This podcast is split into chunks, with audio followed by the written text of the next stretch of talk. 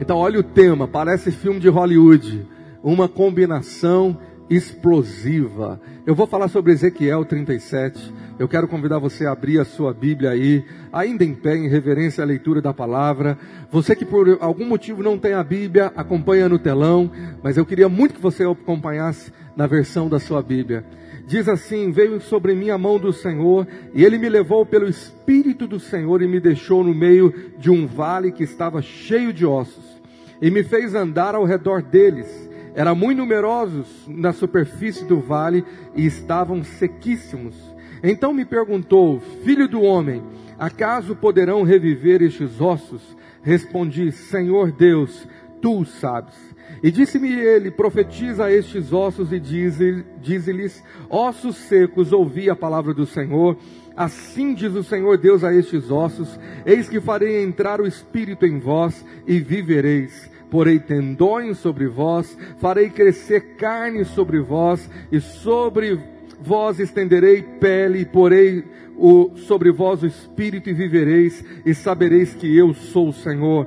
Então profetizei segundo me for ordenado, e enquanto eu profetizava, ouvi um ruído, um barulho de ossos que batiam contra ossos e se ajuntavam, cada osso ao seu osso. Olhei e eis que havia tendões sobre eles, e cresceram as carnes, e se estendeu a pele sobre eles, mas não havia neles o espírito. Então ele me disse: profetiza ao espírito, profetiza ao filho do homem, e dize-lhe: Assim diz o Senhor Deus: Vem dos quatro ventos, ó Espírito, e assopra sobre estes mortos, para que vivam. Profetizei como ele me ordenara, e o Espírito entrou neles, e viveram e se puseram em pé um exército sobremodo numeroso. Então me disse, filho do homem, estes ossos são toda a casa de Israel, e eis que dizem, os nossos ossos se secaram, e pereceu a nossa esperança, estamos de todos exterminados.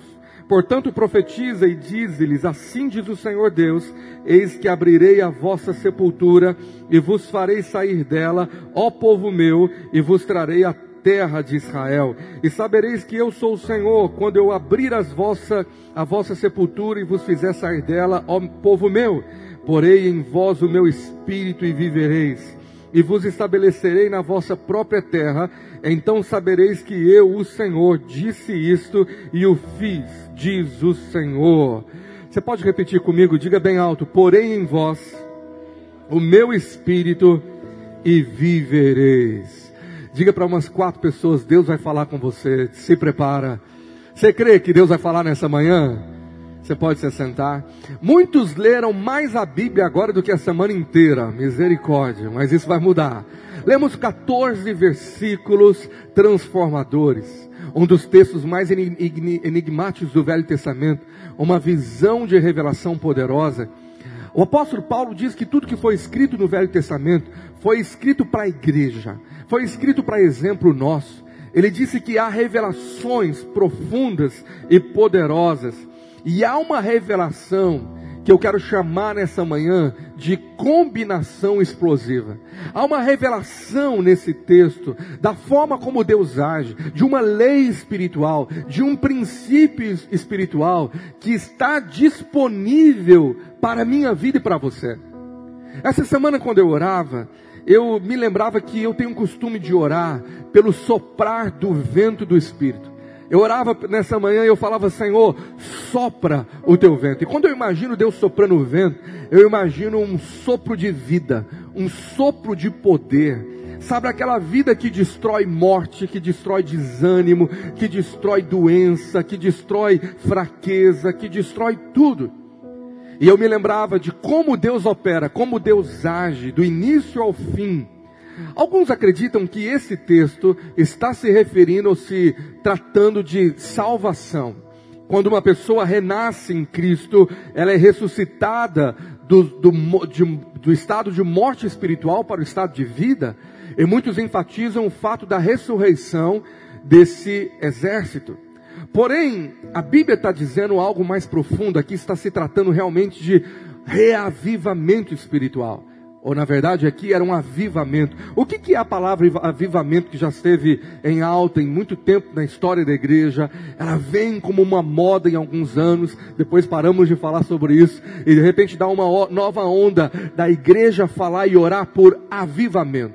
Avivamento, o Senhor me lembrava quando eu orava num tempo de consagração, que foi um tópico da minha vida ministerial por muito tempo. E o Senhor me falava essa semana você não pode se esquecer que eu te chamei para falar sobre avivamento. Era um dos temas que eu mais pregava nos primeiros anos. E agora, completando 25 anos de ministério, o Senhor me dava a entender que eu preciso focar num chamado pessoal e ministerial que é falar sobre avivamento para a vida da igreja. Já houveram e aconteceram várias ondas de avivamento na história bíblica e na história da igreja, e eu creio que nós estamos vivendo dias que mais necessitamos de um avivamento na vida da igreja. Quem concorda? Avivamento é o soprar de vida, é Deus reacendendo a chama, é trazer uma intensidade de fervor que a igreja não estava vivendo. Eu creio, eu creio, com base na palavra, que ainda o maior avivamento da história vai acontecer. O avivamento da última colheita, que Jesus fala que haverá colheita dos quatro cantos, o evangelho será pregado a toda a terra, então virá o fim. E eu creio que nesses dias de avivamento, Deus vai usar alguém para profetizar. Deus vai usar uma família, Deus vai usar profetas e profetisas espalhadas em todas as nações, que alinhados com o Espírito, alinhado com o time celestial, eles vão começar a orar por isso. Aviva a minha vida, aviva a minha casa, aviva a minha igreja, aviva a minha cidade. E de repente, um barulho vai ser ouvido do soprar do Espírito. O desviado vai ser voltado para a fé. O caído será levantado em Cristo. O fraco será forte. E você vai ver o derramar novamente de milagres e sinais. Você crê nisso? Você crê que Deus quer fazer isso? Você crê que Deus quer fazer isso na, na nossa cidade? Diga amém. Agora, como que é essa química? Deus ele opera por leis espirituais, por princípios espirituais. E nesse cenário aqui de avivamento que Ezequiel profetiza, há uma combinação explosiva de dois elementos espirituais. Dois elementos de Deus que eu queria que você anotasse, se lembrasse e orasse sobre eles. O primeiro elemento, claro aqui, é a palavra de Deus. Deus sempre usou a palavra para gerar vida, a palavra para criar, a palavra que Deus usa para transformar, a palavra de Deus. É o primeiro pilar. O segundo pilar, claro em toda o mover de Deus, é o agir do Espírito. É a união, a junção explosiva do poder da palavra de Deus e do poder do agir do Espírito de Deus que promove um reavivamento. Em todo o cenário da história, em todo momento de avivamento, foi esses dois fatores, a palavra viva e o agir do Espírito Santo. E essa realidade que você vê desde Gênesis até Apocalipse, é uma realidade disponível para que eu possa experimentar, para que você possa experimentar, para que a igreja possa experimentar. Quando você olha para o contexto literal, Deus está falando da restauração de Israel. Uma nação que foi exilada, destruída, queimada. Deus disse: por mais que está tudo seco, é um vale de ossos, eu vou restaurar. É uma visão de fé e de esperança que Deus iria reunificar a nação, que Ele iria trazer vida e iria trazer a nação de volta para sua terra. Era algo quase impossível de ser imaginado naquele contexto de destruição. Agora, nós podemos aplicar espiritualmente, como Paulo diz, esse texto em um reavivamento em todos os aspectos da nossa vida. Se tem alguma área que está vivendo sintomas de morte, de frieza, de doença espiritual, algo pode estar morto, algo pode estar um caos, pode não haver mais esperança que uma vida espiritual, que um casamento, que uma família, que relacionamentos, que uma igreja uh, não venha se levantar. Sabe, se alguém já morreu espiritualmente ou está num processo de morte espiritual, processo de fraqueza espiritual, alguém que se desviou do Evangelho, desviou do propósito, desviou de Cristo, tem alguma área da sua vida que você precisa de um sopro de vida, que precisa de um milagre, a pergunta que Deus faz ao profeta é a pergunta que ele faz a mim e a você. Deus gosta de fazer perguntas, e no verso 3, Deus pergunta ao profeta: Filho do homem, Deus faz uma pergunta e ele queria ouvir a resposta. Por acaso esses ossos podem tornar a viver? Sabe, essa resposta é fundamental para um avivamento. Porque o diabo ele quer roubar a nossa esperança, a nossa fé. Chega num ponto de ataque, de desânimo e morte, que alguém perde a esperança e fala: Eu não tenho, não vejo mais como isso reviver, esse casamento funcionar, a minha vida ministerial voltar como era antes, ou viver algo novo. Parece que o diabo atacou tanto, ele ficou pingando aquela gota em pedra dura, tanto, que parece que agora ele conseguiu o que ele queria, ele colocou dentro do coração de alguém um sentimento de morte, dizendo: se morreu, não tem como mais reviver. Mas nós temos o Deus da Bíblia, o Deus da ressurreição, o Deus da última palavra. Lázaro podia estar quatro dias morto, mas o Senhor disse: ele não morre, ele não está morto, ele dorme. E o Senhor chama ele de volta à vida. Você crê no Deus da ressurreição? Deus que pode pegar algo que estava morto e fazer reviver. E o profeta fala: O Senhor sabe. O Senhor sabe se pode. A resposta está no Senhor. Se o Senhor quiser fazer que um vale de ossos sequíssimos possa reviver, o Senhor sabe. O Senhor pode. Diferente de Lázaro, esse vale de ossos não tinha quatro dias que morreu. Ah, poderia ter anos. Era um vale aonde um exército foi dizimado, que não havia mais carne, havia osso seco. Você já viu um cenário como esse? Pó, poeira, sabe? Aquele osso está desfazendo de tão seco que está. Sabe, Deus mostrou para aquele profeta que não havia uma gota de uma esperança natural, física, racional, ah, que poderia falar, é, alguma coisa aqui pode reviver. Não tinha como. O profeta sabia que era um agir totalmente sobrenatural. Quantas vezes você olha para áreas da sua vida? Financeira, espiritual, casamento, e com seu raciocínio, com a sua inteligência, com o seu coração, com suas emoções, você fala: Eu não vejo possibilidade que algo aconteça aqui. Não tem como, diante de tudo que aconteceu, o nível de trauma, o histórico passado, o desgaste, não tem como mais. Esse negócio está tão seco, esse negócio está tão sem solução, que só tem dois destinos: aceitar e mudar de, de ideia. Eu não vou orar por uma ressurreição, porque parece que você não tem fé que Deus pode pegar algo que não tem lógica humana de voltar à vida e voltar. Sabe, queridos, quando alguns anos atrás eu fui com a minha família ministrar em algumas conferências pela primeira vez na Europa, nós fomos pregar em Portugal e eu pude visitar algumas cidades do interior, do sul de Portugal e nós fomos à Espanha. E a cada cidadezinha conhecíamos igrejas, pastores portugueses ou pastores brasileiros, com pequenas igrejas em cidades grandes, igrejas com 15, 10 pessoas, igreja com 20 pessoas há 50 anos, há 60 anos. E aqueles pastores já calejados, feridos, cansados, dizendo: Pastor, essa é a realidade. Parece que a onda aqui de avivamentos que aconteceu na Europa já se passou há, há séculos. É somente Deus para mudar um povo tão ateu, um povo tão financista, tão ganancioso, eles só pensam em dinheiro. O Deus deles é o dinheiro e entretenimento. Grandes igrejas que tinham multidões sedentas pela palavra, agora se transformaram em boates, em, em casas noturnas. E a mesma decoração, aquela tristeza tão grande no meu coração, Logo quando nós chegamos de lá, eu fui ministrar numa grande conferência no Brasil, no estado do Rio, no interior, e havia milhares de pessoas. E eu me lembrava de ter pregado para 15 lá, e aqui no Brasil, ali aproximadamente quase 3 mil pessoas, vibrantes na adoração, ah, tão participantes, tão sedentas pela palavra. No meu coração, eu comecei a comparar as duas realidades, mas eu comecei a orar dizendo: Senhor, aquilo que está acontecendo no Brasil pode acontecer numa dimensão ainda maior naquela nação, naquele país. Eu me lembrava daqueles pastores e eu falava: Deus, basta um soprar, basta um vento dos quatro cantos que invada a igreja, que passe pelas cidades e um novo reavivamento surge. Você crê que isso pode acontecer?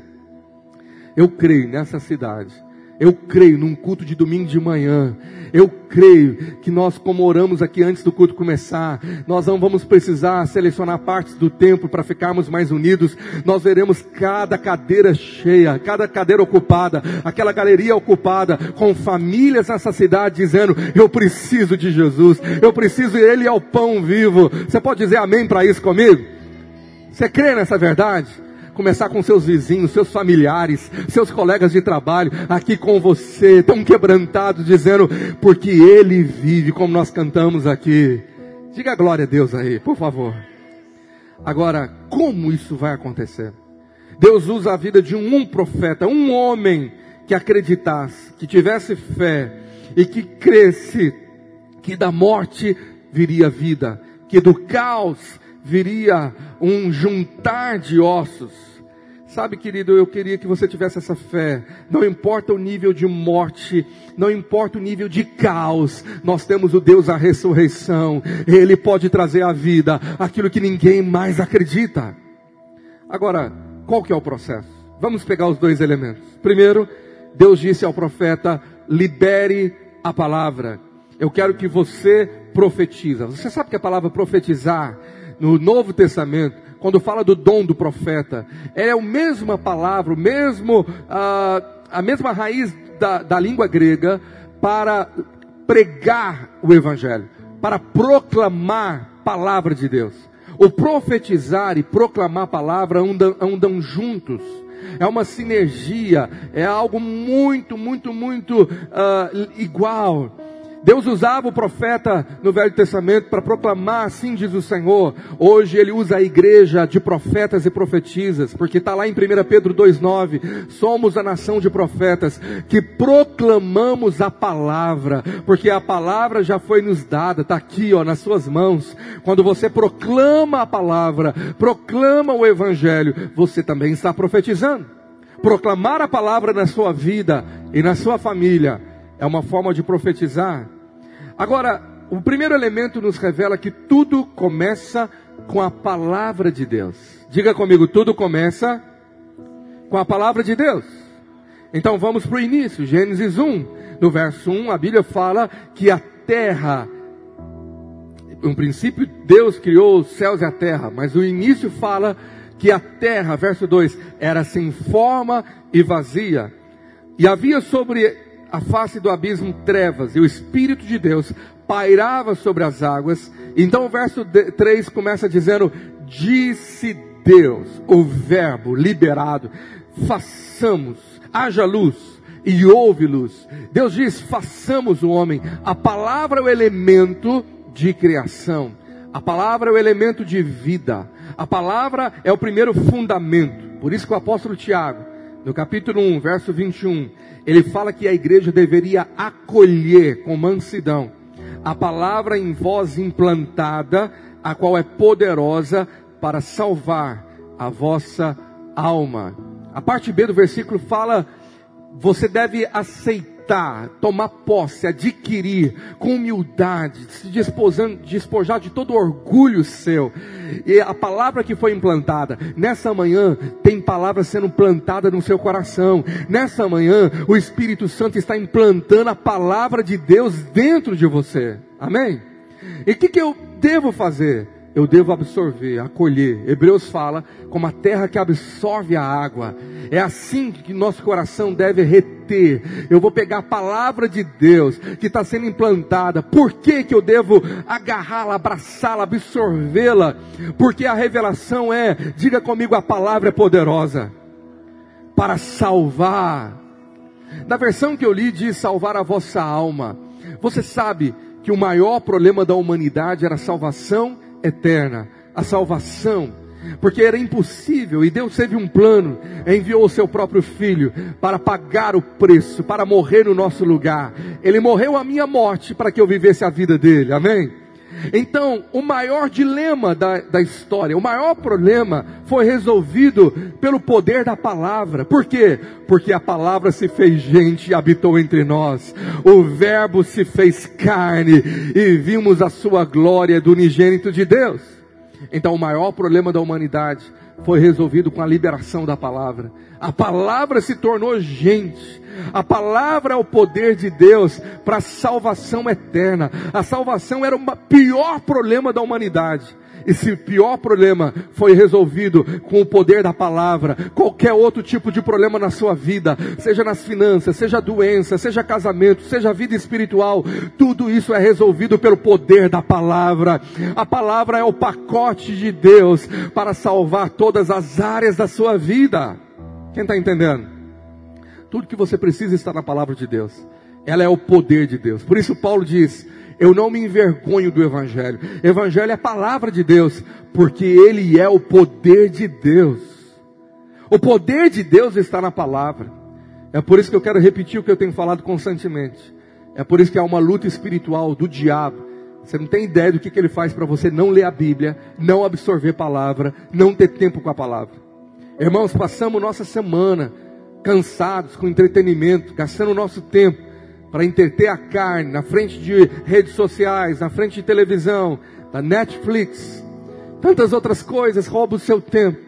E quando você vai para a palavra, vem uma preguiça, vem distração, vem falta de foco, vem sono, vem fome, vem tudo. Por quê? Porque o mundo espiritual é real e o diabo morre de medo de você absorver a, a palavra com humildade. Porque quando você absorve palavra, ela gera o efeito, ela é poderosa, sai poder. O profeta Isaías diz: que a palavra que vem do céu, que é plantada, não voltará vazia, mas ela vai cumprir o que lhe apraz. Hoje essa palavra tem um propósito, e pelo Senhor, ela vai cumprir o que é o propósito de Deus na sua vida. Você recebe? Diga aí bem alto, eu recebo. A palavra plantada no meu coração. Por isso você precisa ter um avivamento da palavra. Existe um grande homem de Deus que fala que reavivamento é uma volta à palavra de Deus. Avivamento é quando a igreja volta à palavra de Deus. É quando o temor, a santidade, a fome pela palavra é reacendido. Porque quando você começa a se envolver com a palavra, a coisa mais importante que gera vida, que a Bíblia diz, o meu justo viverá por isso, é liberado dentro de você. Você não vive por emoções, você não vive por vitória, você não vive por experiências, você não vive por oração, você não vive por uh, milagres, você não vive por agir de Deus. Não, a vida que vai te sustentar, viver de verdade, o justo vive pela fé. É fé. E essa fé vem, ela é brotada, ela vem fluir pela palavra. Romanos capítulo 10, verso 17. Anota aí na sua Bíblia esse texto tão maravilhoso das Escrituras que diz assim: Consequentemente, a fé, ela vem. Quantos querem que a fé venha sobre a sua vida agora? Há poucos dias atrás, um irmão me mandou uma mensagem pedindo oração, dizendo: Pastor, ora por mim. Eu nunca passei por isso, parece que a minha fé acabou. Parece que eu estou duvidando que Deus existe. Parece que eu não consigo orar com fé, crendo que o milagre vai acontecer. Eu estou sem fé fraco de fé. E eu já sabia que o problema dessa pessoa é falta de Bíblia. Porque quando você começa a ler a palavra, você começa a ler os salmos, começa a ver o Velho Testamento, o Deus de milagres, o Deus que derramou maná do céu, o Deus que abre o mar vermelho, o Deus que proveu o sacrifício lá do altar de Abraão com Isaac, o Deus que faz, meu amado, um poder de fé é injetado dentro do seu coração, dentro do seu homem interior, e sem você perceber, começa um borbulhar de você crer que Ele fará a mesma coisa na sua vida, porque Ele é o mesmo ontem, o mesmo hoje e é o mesmo eternamente. Você vibra com isso, amém? Você pode aplaudir esse Deus que não mudou? Glória a Deus. Então a fé ela vem quando você ouve a palavra, a palavra que tem poder, que é plantada dentro de você, Queridos, quer um avivamento da sua vida? Gasta mais tempo com a palavra. Oh, leia ela de joelho. Gasta tempo. Sabe, nos momentos da minha vida que eu sinto fraqueza, seja emocional, seja espiritual, seja física, eu gasto mais tempo com a palavra. Eu vou ler um livro dos profetas no Velho Testamento. Essa semana eu fui meditar na vida de Neemias, como me edificou, como me abençoou novamente ver a história desse grande líder que Deus levanta, que larga tudo para cuidar de uma cidade destruída. Quando você gasta tempo com a palavra, algo acontece no seu interior e vai acontecer no exterior também. Você vai ver. A palavra vai se cumprir porque ela é poder de Deus. Diga amém. E qual é o outro elemento? Quando você gasta tempo com a palavra, e a palavra gera fé, e a palavra te envolve com poder, unida com o agir do Espírito. Porque Paulo diz: a letra mata, mas o Espírito é vivificante o Espírito sopra vida, ele faz a palavra ser ativada, ele faz a palavra romper. É isso que falta na vida de muitos cristãos que são estudiosos da Bíblia. Eles têm fé. Eu conheço pessoas que leem a Bíblia muito e muito e muito, mas você não vê mudança, você não vê uh, algo ativado, você vê uma apatia de alguém que tem a Bíblia como uma letra morta, conhece história, conhece uh, doutrinas, conhece vírgulas, conhece a cor do anjo, ele conhece tudo, mas você não vê unção fluir. Por quê? Porque faltou o outro elemento. O Espírito ele torna viva e ativa a palavra. Meu irmão, quando eu uno a palavra com o mover do Espírito que vem na oração, que vem na adoração, que vem na, na, no rendimento ao Senhor, que vem no temor, que vem na obediência, meu amado, é uma combinação explosiva. O Senhor Jesus libera palavra, palavra, palavra, por mais de três anos a vida dos, dos discípulos. E no final, João 20, 22, a Bíblia fala que ele faz o fechamento, quando ele sopra sobre eles e diz: Recebei o Espírito Santo. Eu queria que você lesse esse texto com todo o ânimo, com toda a força, com toda a alegria, para você gravar ele. Um, dois, três. E com isso soprou sobre eles e disse: Fala bem alto, recebam o Espírito Santo. Jesus, o próprio Deus, ele faz isso. Ele sopra, ele sopra. É maravilhoso porque Deus começa a criação com um sopro. Ele libera o Espírito que pairava sobre a face das águas. Ele libera a palavra na criação. Ezequiel, há um soprar do vento. O sopro do vento que vem dos quatro cantos. E a Bíblia fala que houve um soprar. O Senhor disse: assopra sobre estes mortos. Verso 9 de Ezequiel 37. Anota aí, grava, junta com esse texto que nós acabamos de ler. Diga sim, assim diz o Senhor, o soberano, venha dos quatro ventos, ó Espírito, e diga comigo, e sopra, sopra dentro desses mortos, para que vivam. Deus usa a figura do soprar. O soprar é movimento de ar, é deslocamento de ar. O soprar é fazer colocar em movimento o que estava parado. Você já viu uma rajada de vento passando? Você já ficou na frente de uma turbina de avião? Você já teve uma experiência de passar aquele ventania que pensou que te levava? Eu acredito que esse soprar do Senhor, ele ativa, ele faz a palavra ser vivificante, ele traz um poder que faz o que estava morto se levantar, a vida renascer. Então a palavra, ela depende da ação do Espírito, e o Espírito depende da liberação da palavra. Vou repetir. A palavra depende da ação do Espírito. E o Espírito depende da liberação da palavra. Aqui está a junção, a química espiritual, a conjunção de leis de Deus, que quando se unem, meu irmão, sai de baixo. Quando eu leio histórias de avivamento, em 1994, se não me engano, a data, no dia dos pais, se não me engano, também se foi em agosto, mas foi uma cidade pequenininha, menor do que Campo Belo, no interior, de um dos estados do estado, do, dos Estados Unidos. Aquela igreja, aquela congregação estava num culto de manhã, orando por avivamento. Algo aconteceu que eles não sabem explicar, que o sopro de Deus veio, um avivamento que foi liberado naquela manhã, que durou por anos, anos. O povo do mundo inteiro ia naquela pequena cidade chamada de Pensacola. Talvez você já ouviu falar do avivamento de Pensacola. Para ouvir o que aconteceu naquela pequena congregação que foi incendiada por um avivamento. Semelhante a moveres como do Rua Azusa e tantos outros. Eu me lembro da minha infância. Uma pequena congregação. Num culto como esse de manhã. Os irmãos a metade dormindo. Muitos estão frios a igreja também, um pequeno grupo, começou a clamar por avivamento. Eu me lembro que naquela manhã, meu coração estava tão aquecido pela presença de Deus. E eu não sei como aquele pastor começou a ser usado pelo Senhor para orar pelas pessoas. E eu nunca tinha visto aquilo. E quando ele começou a orar, ele começou a soprar sobre elas. Alguns assustaram, outros sem entender, mas eu me lembro de ir à frente, ele impor as mãos e soprar.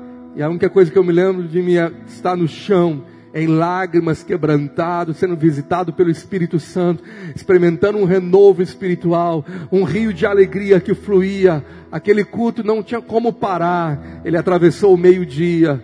Ele, o pessoal não queria ir embora para almoçar, porque a presença do Espírito Santo era tão real.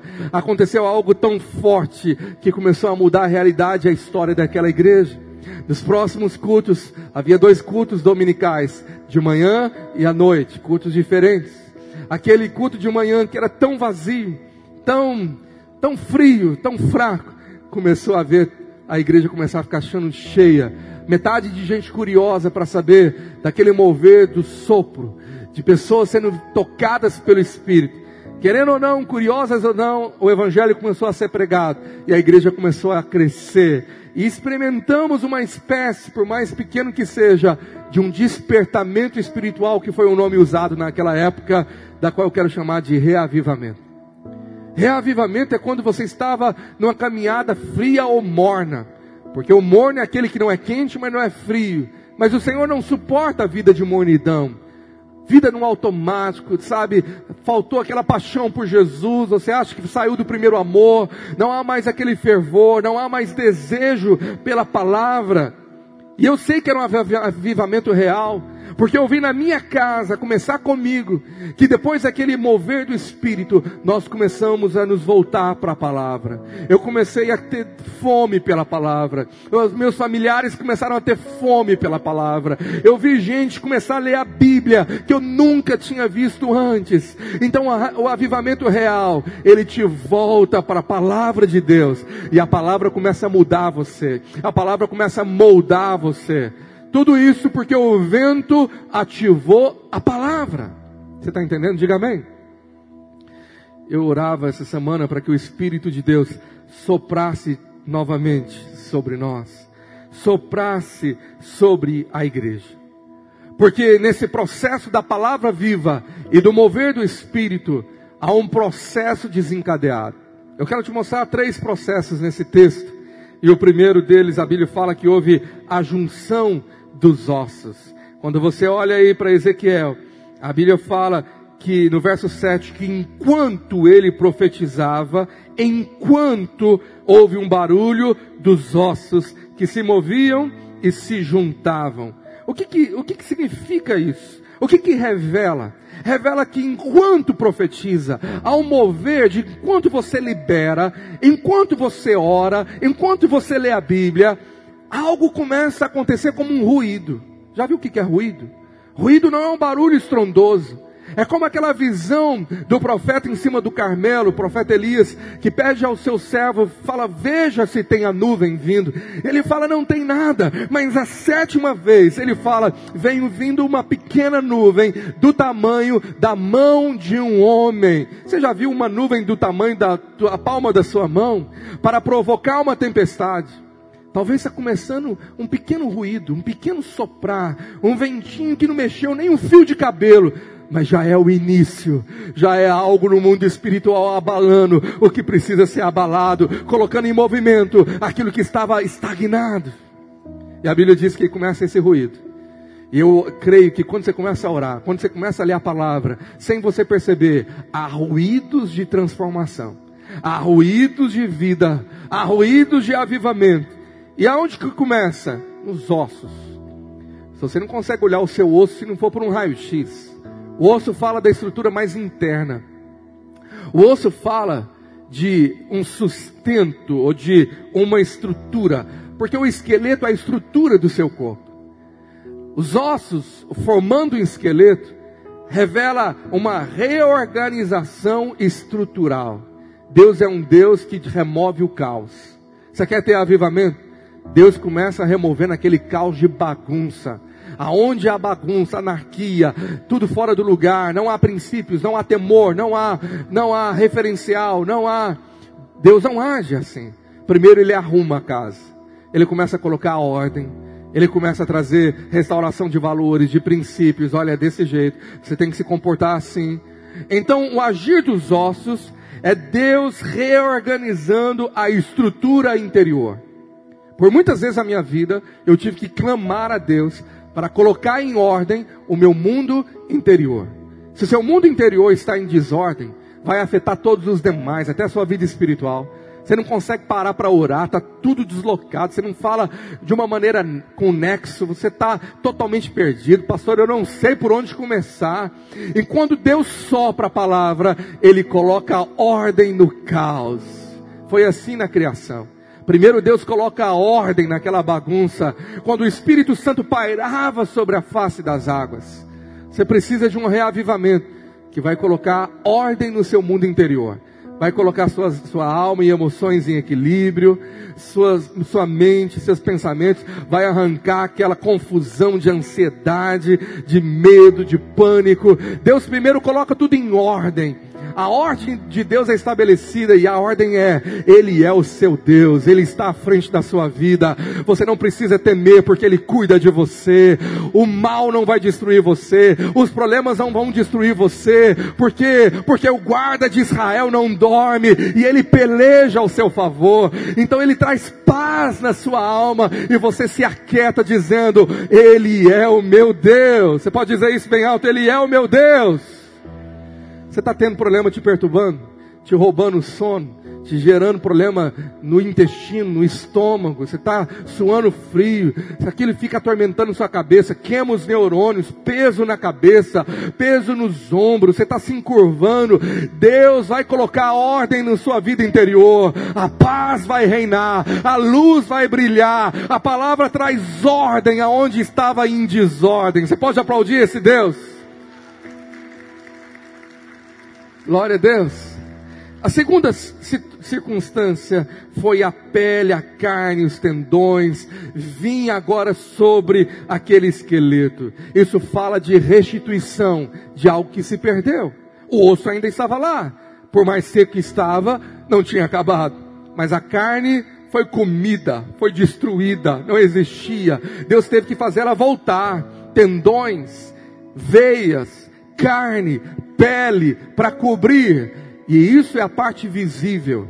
Isso é o que nós podemos ver. Você vê a sua pele, você vê o seu corpo. A parte visível fala de restituição daquilo que foi perdido, daquilo que você viu o diabo levar. O avivamento começa a restituir a, sua vida, a sua força, a sua fé, a sua coragem, o seu ânimo, quem você é, o seu caráter, os seus valores, aquilo que é visível. Ah, Deus vai restaurar a sua alegria. Aquela fisionomia de tristeza e abatimento vai cair por terra, porque aonde o Espírito de Deus está, até a tristeza salta de alegria. E é visível, as pessoas vão ver você no meio do vale, o problema continua, a situação parece que não mudou, só que mudou que o Espírito de Deus está sobre você. E agora você levanta a cabeça e você ora com coragem, e as pessoas veem que tem um brilho na sua face, e você fala: Deus vai mudar essa história, Deus vai reverter. Diga comigo bem alto: Deus vai restituir. Você tem um Deus de restituição? Ele promete restituir sete vezes mais. Sete vezes fala de uma totalidade de transbordância. Eu não sei o que foi roubado de você. Níveis de morte que destruiu sentimentos, relacionamentos, ministério, alegria, finanças. Veio então um caos, veio falência, veio doença. Eu creio que Deus vai restituir a sua saúde, a sua força, e Ele vai te colocar você melhor do que você já foi antes. Você crê nisso? Você precisa ter esse espírito de fé. Porque às vezes você olha para o passado e você acha que você era mais forte, mais alegre, mais cheio de vida, e agora você se sente velho. Fala para quem está ao teu lado, você está muito melhor hoje do que ontem. Fala para ele, você está mais bonito, aleluia. Não é? Você está mais, olha, pega uma foto sua, meu irmão, de 15 anos atrás. Você vai fazer o sinal da cruz, dizendo misericórdia. Eu melhorei demais. Sabe por quê? Os anos vão passando e você só vai melhorando para a glória de Jesus. Tudo vai melhorar, em nome de Jesus. Você tem um Deus da restituição. Deus tem um compromisso com quem tem compromisso com Ele. Se você coloca a sua vida à luz da palavra e no agir do Espírito, tenha certeza, os melhores anos estão por vir. Deus está preparando coisas grandes, porque Ele honra quem o honra. E Deus tem algo grande para a sua vida, eu creio. Se prepara, não acabou, não passou o melhor. O melhor de Deus está por vir. Isso não é jargão de pregador, porque está na palavra. Nem olhos viram, nem ouvidos ouviram, nem jamais passou na mente de um homem o que Deus tem preparado para fazer na vida daqueles que amam a Deus. Quem ama ao Senhor aqui pode glorificá-lo, pode dizer glória a Deus. E a terceira área, e a última, a terceira área do agir de Deus foi o sopro de vida. Porque o texto fala que mesmo depois que houve a junção de ossos, mesmo depois que tudo cobriu, a Bíblia fala que eles estavam lá já tudo pronto, cresceu a carne, verso 8, mas a Bíblia fala que não havia sobre eles o principal, não havia o espírito. Meu querido, não deixe o processo ser abortado. Às vezes uma pessoa começa e Deus reestrutura, coloca em ordem o mundo interior, traz restituição, traz vitória, mas falta o principal. E o que, o que é o principal? A vida de Deus fluindo através de você. E agora o verso de número 9, a palavra fala: você vai profetizar e você vai soprar sobre eles para que eles vivam. E o verso 10 fala que quando ele profetiza, como o Senhor ordenou, o Espírito entrou, a vida entrou, e se puseram em pé um exército sobremodo numeroso. Eu creio que quando a vida de Deus vem, Deus levanta um guerreiro. Deus levanta uma guerreira. O avivamento não é para te fazer bem. O avivamento é para fazer de você o bem para essa geração. Eu vou repetir. O avivamento não é para te fazer bem mas vai tornar você o próprio bem. O avivamento não é para te abençoar, o avivamento é para fazer de você uma bênção para essa geração. O avivamento não é para te encher, o avivamento é para que você transborde vida de Deus. Avivamento é você ser avivado que vai avivar a outros. Eu profetizo nessa manhã, você é uma brasa que está sendo aquecida na churrasqueira divina. Deus colocou aquela brasa molhada, sem vida, aquela brasa fria, gelada, debaixo do fogo do Espírito Santo. Há um maçarico de glória tentando aquecer você. E se prepara porque quando a brasa aquecer, quem tocar em você também vai ser aquecido pela glória de Deus. Você pode dizer amém? Tem muito familiar que fala, pastor, nunca vi o meu cônjuge tão frio na fé. Eu nunca vi meus filhos tão desinteressados pela palavra. Eu nunca vi os meus pais tão carnais. A resposta é: seja o fogo de Deus na sua casa. Deixa Deus pegar você. Deixa Deus incendiar você. Porque o calor é contagiante. Fica perto de alguém que queima, meu irmão, você é aquecido. A frieza leva as pessoas a ficar em torno da fogueira, e Deus está levantando tochas vivas, fogueiras ao redor dessa cidade, para atrair as pessoas frias, dizendo: o fogo de Deus ainda existe, o fogo de Deus ainda queima. Você quer ser essa fogueira do Espírito? Então você precisa, na parte final, é que enquanto ele profetizava enquanto Deus agia, o Espírito vinha. É um processo. Para que a vida de Deus comece a fluir, permaneça na palavra e permaneça no agir de Deus.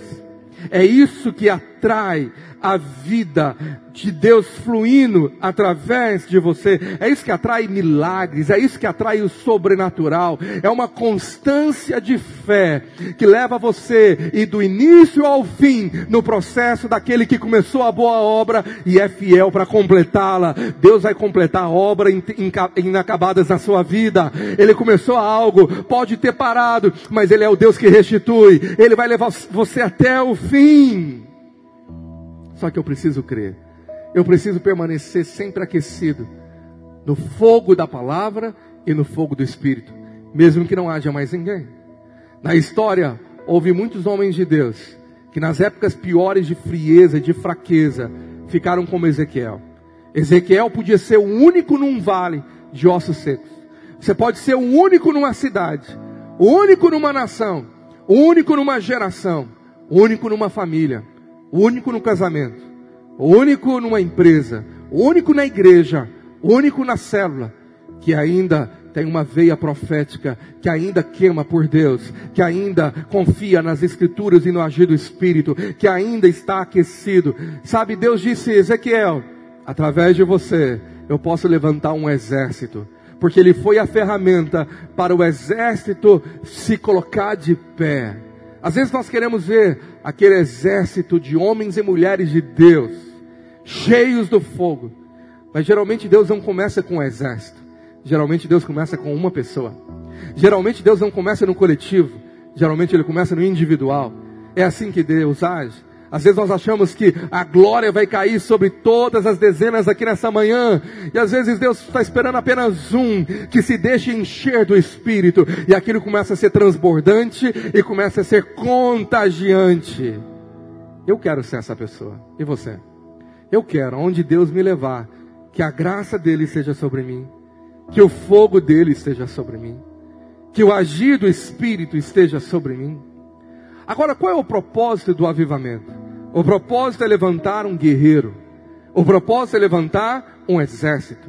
O propósito é cumprir uma missão. Deus não levanta exército para ficar na vitrine, na decoração.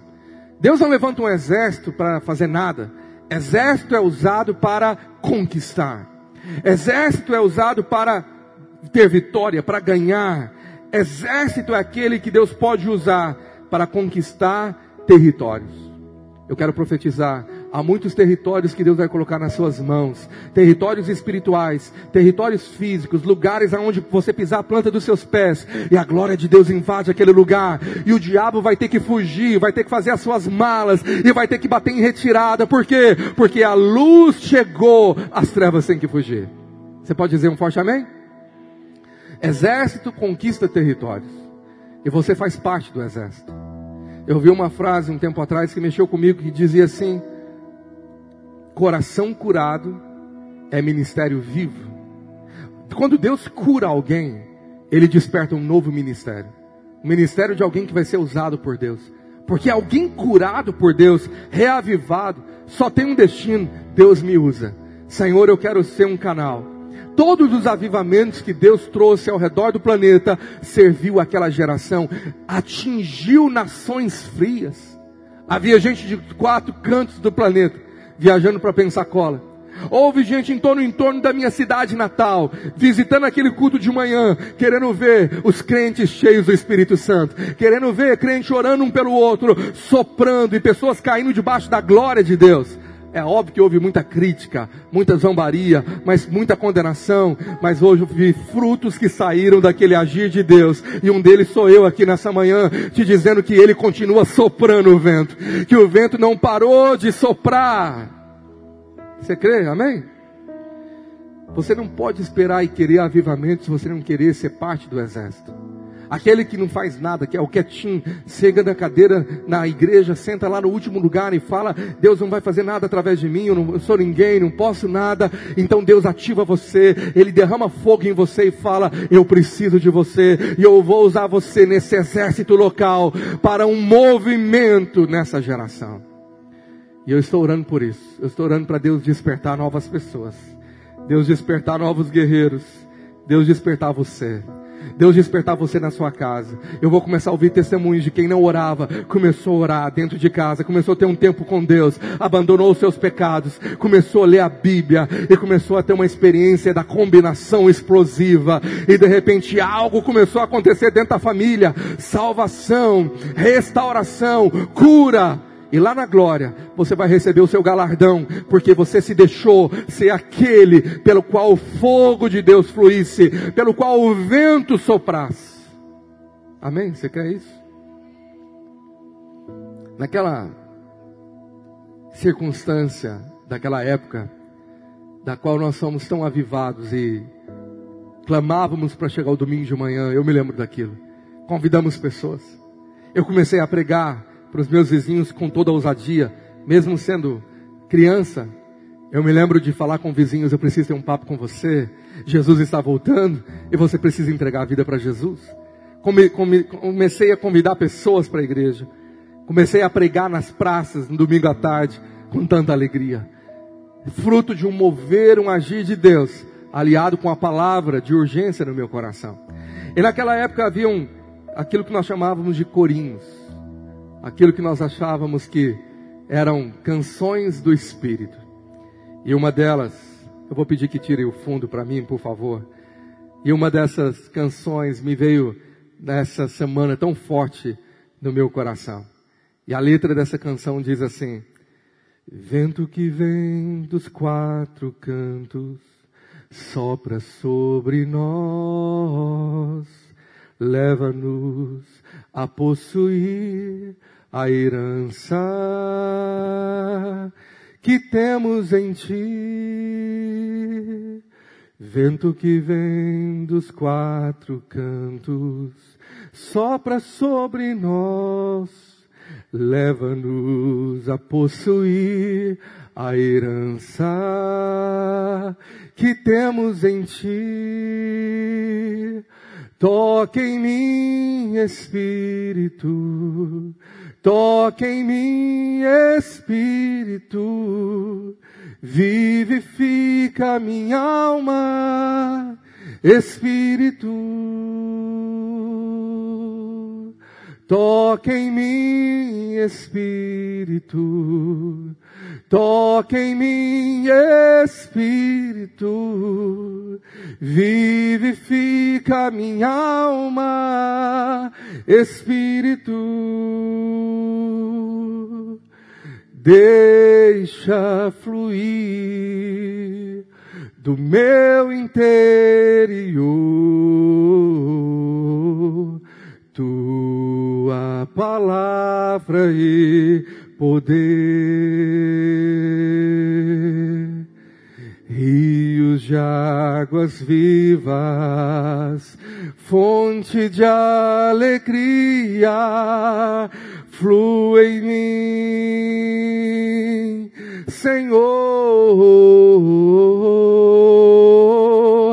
Toque em mim, Espírito Toque em mim, Espírito, vivifica minha alma, Espírito. Quantos precisam cantar essa canção nessa manhã? Fica de pé, levanta suas mãos. Eu não sei se os irmãos da mídia vão conseguir achar essa letra, mas ela é muito fácil, que diz, toque em mim, Espírito, toque em mim, Espírito, vivifica minha alma, Espírito. Você pode repetir isso, toque em mim, erga tuas mãos, toque Toque em mim, Espírito. Toque em mim, Espírito. Vivifica minha alma. Espírito. Você pode aumentar o seu volume, a sua voz. Diga, toque em mim, Espírito. Toque em mim, Espírito, vivifica minha alma. Espírito, Vamos mais uma vez, clame a Ele. Toque em mim, Espírito. Toque em mim, Espírito. Vivifica minha alma. Espírito. Eu quero que o teclado seja mais alto. Você vai fazer dessa canção a sua oração. A primeira estrofe diz assim: Vento que vem dos quatro cantos, sopra, sopra sobre nós, leva-nos a possuir a herança que temos em ti. Você pode clamar: Vento sopra Vento que vem dos quatro cantos, sopra sobre nós, leva-me a possuir a herança que temos em ti. Cante o mais alto que você puder, toca, toque em mim, Espírito. Toque em mim, Espírito, vivifica minha alma, Espírito, faça um clamor, clame a Ele, toque em mim, Espírito, toque em mim, Espírito, vivifica minha alma, Espírito, deixa fluir, deixa fluir do meu interior, do meu interior, tua palavra e poder, rios de águas vivas rios de águas vivas, fonte de alegria, flui em mim. Quantos querem que flui em você, Senhor? Toque em mim. Toca nessa manhã, Senhor. Toque em mim, Espírito. Vivifica minha alma.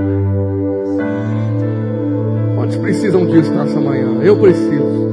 Se você quer clamar por um toque de vida, eu queria convidar você a sair do seu lugar e vir aqui à frente do altar. Nós vamos levantar nossas mãos, aqueles que precisam de um avivamento espiritual. E nós vamos levantar um clamor no altar, dizendo: Senhor, nós estamos aqui sedentos e carentes por um toque, Espírito